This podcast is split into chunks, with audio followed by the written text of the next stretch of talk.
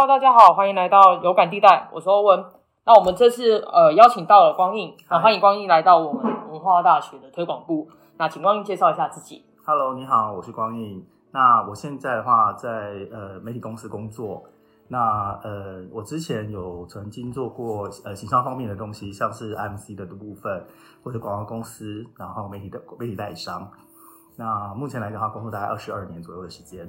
嗯，那是蛮长的。那请问一下，光印的大学是念本科系毕业的？哦，没有没有，我只能说是勉强来说是算相关科系，因为我中文系毕业的，我带上中文毕业的。哦，所以那是什么样的契机让你踏入这个行业？诶，老实讲，在我那个年代部分来讲的话，其实多多少少都因为有人脉的关系。那因为我哥的朋友经刚好是在这个行业里面工作，他们那时候刚好缺人，然后就问了一下我哥说：“哎，你弟是相关科系的，要不要考虑过来一下？”这样子。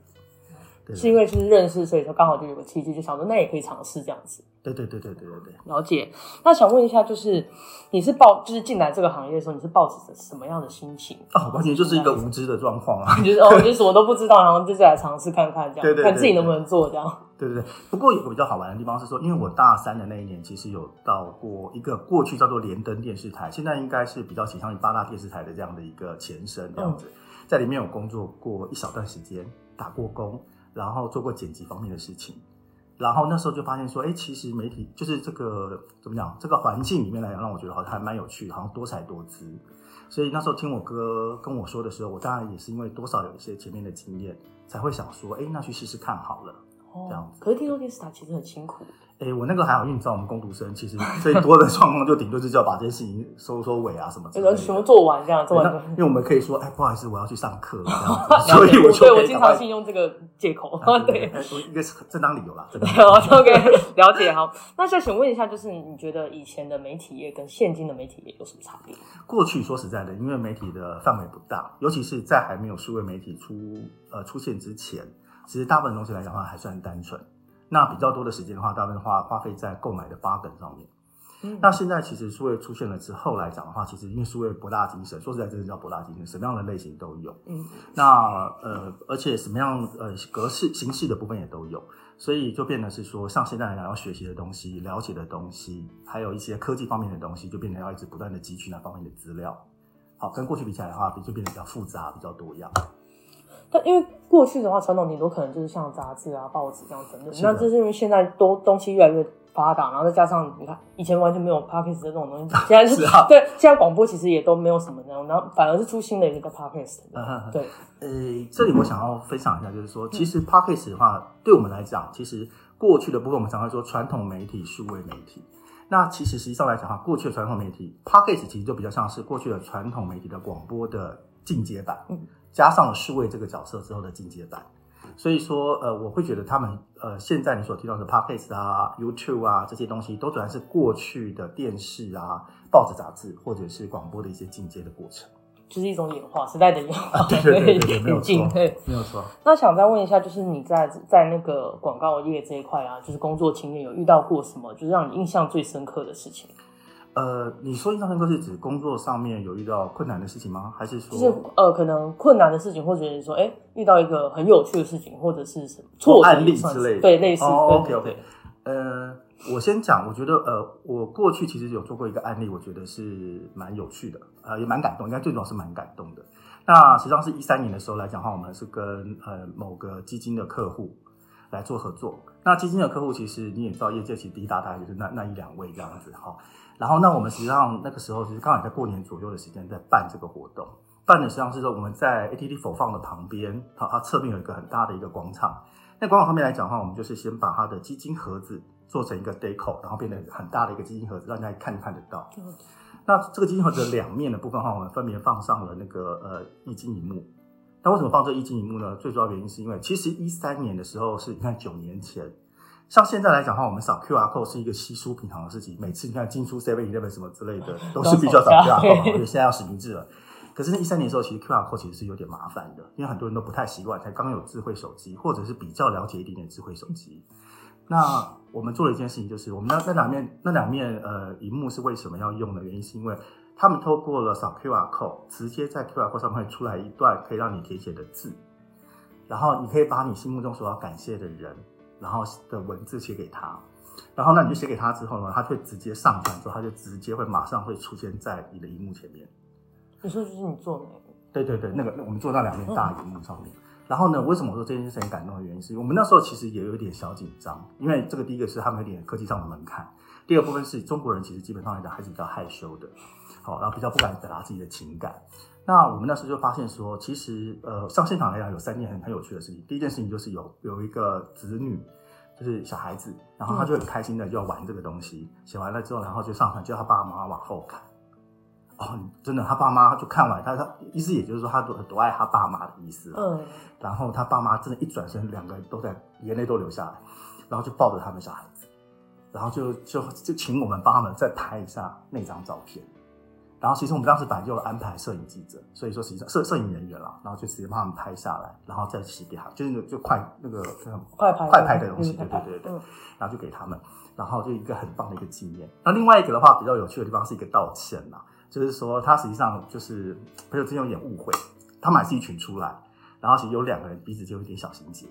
然后那个人就故意趁大家没有注意的时候就上传了这个东西，然后再拍拍那个人，然后因为我们是在现场就直接看到他们在干嘛，因为我们要必须要去过滤每一对每一对每每一组的人，对对对对对，然后就发现他拍拍他，然后就指着给他看这样子，他看到之后就不是他，因为因为他两个两个是男生，所以他并没有哭，就这就很有点可以可以感觉到他是蛮激动的。嗯，然后就笑了一下，就看到他们两个互相笑了一下，好像就感觉上就是那件事情就解决了的感觉，就已经没有疙瘩了。对对对对对对。那另外一个就是比较就是求婚的事情，对对，而我们认为这件事应该不会发生的，因为毕竟呃这个东西有些门槛，而且那么突然这样子。然后现场就真的是有一个男生，他就是扫扫了之后，然后就跪下，但是他他求婚不是正式的求婚啊，只是告诉他说他有多爱他，希望能够跟他一生一世，因为那个时候也快要接近情人节了。所以一生一世这样子，然后然后那女生就很感动，然后抱着他这样子，然后我们在就旁边吆喝啊，就是吆喝叫你他这样，对对对，差不多这样，类似这样子啦。但是我们就是说恭喜啊什么之类的，然后大家当然就是拍照，然后纪念这样子。所以我我们那个时候的想法是说，一个呃呃基金代表是健康，我们希望能够是健康这件事情，然后我们也代表就是健康这件事情，只要愿意知道可以健康。持续的健康，你是再可以越来越多好的事情会发生。你可以做很多很多很好，对你自己很棒，然后很感动的事情这样子。然后，所以现场这三件事情，其实我印象非常深刻。而且现场就看到他们不断的，也因为这样子，所以后来就很多人会陆陆续续特别来这边扫描 QR code，然后安排别人一起到现场看这件事情，然后一起再帮忙做拍照跟记录这样子。这是我觉得蛮感动的一件事情。所以其实你们像你们工作人员在现场，其实看到这些事情，其实你们也会感触良深。对对对对对对对。其实因为我在现场，我也会。觉得很感动，很感动啊！会不见得，但是就是很感动。对，会蛮感动，觉得说，哎，就是大家就是把自己心里的话就是说出来，因为有的时候你平常不会看到人与人见见面，你其实不会就是真的会直接讲出来。对对。那透过这样的方式去表达你自己的想法、意见，其实我觉得是一件蛮棒的事情。而且你要想，我们就是因为有这个机会，透过客户的一个活动，然后做出了这样子可以感动人的事情，然后我们自己在这个过程当中，为什么觉得这个环境很有趣？就是因为这个东西是你可以透过一些力量，然后集结起来，然后可以让这个社会变得更好的一个状况。不敢说一定是最好，但是至少我们可以往比较好的方向在走，这是很棒的事情。人与人之间连接是一件很棒的事情啊！对对对对对。那再想问一下，就是你其实呃，你有没有曾经想要离开过这个行业？呃，严格说起来是没有。有这么严格说起来的原因，就是说曾经有动过念头，说到底适不适合这个行业。可是后来其实想了一想，又觉得说，其实这个行业实在太好玩了。太有趣了，然后因为你随时都可能发生新的东西，像我们现在，呃，我这个年纪，因为我工作二十二年，所以我一定会经历过传统到数位的演化，到现在的数位的状况。那其实在过程当中一定会有就过度的痛苦，可是实际上你只要觉得说这是一个新的事情、有趣的事情，开始试着学习，你就慢慢有点像是打怪破关一样，嗯，一关一关过的时候就会有成就感，当然你还是会有时候就会卡关呐，卡关的时候当然会痛苦。然后，可是你只要想办法解决的方法，因为我们的责任就是解决问题，行销无非在某种程度上也是解决症结点这个问题，所以我们在这个前提底上来做了这件事情。然后也你，我既然可以帮客户做，为什么不能帮自己做？所以我就我就试着这样做，然后慢慢破关，然后做，然后跨过来。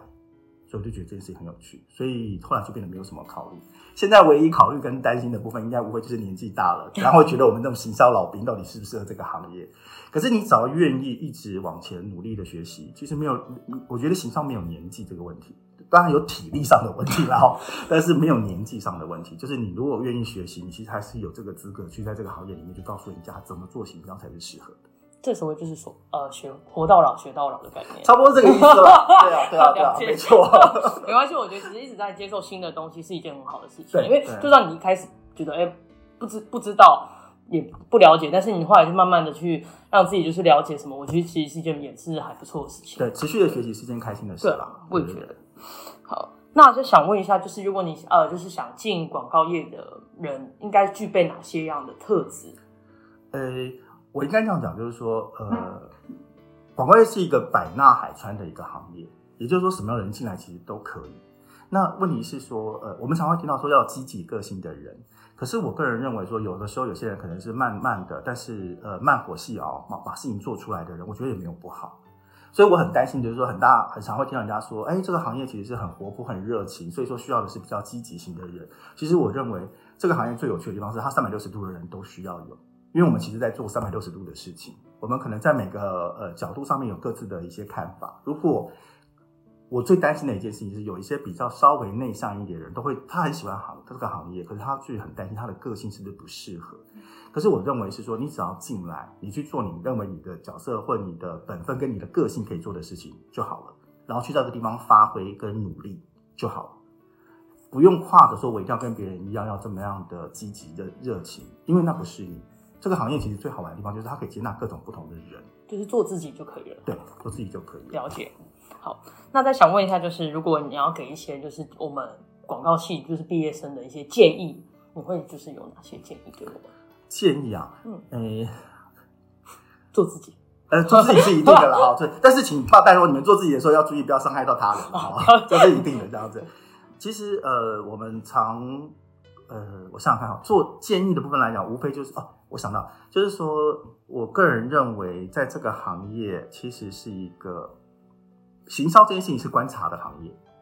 好，它不是它你现在所知道的这些技能，比如说了解怎么样购买啊，怎么样做工具上的使用啊，这些都是技能型的。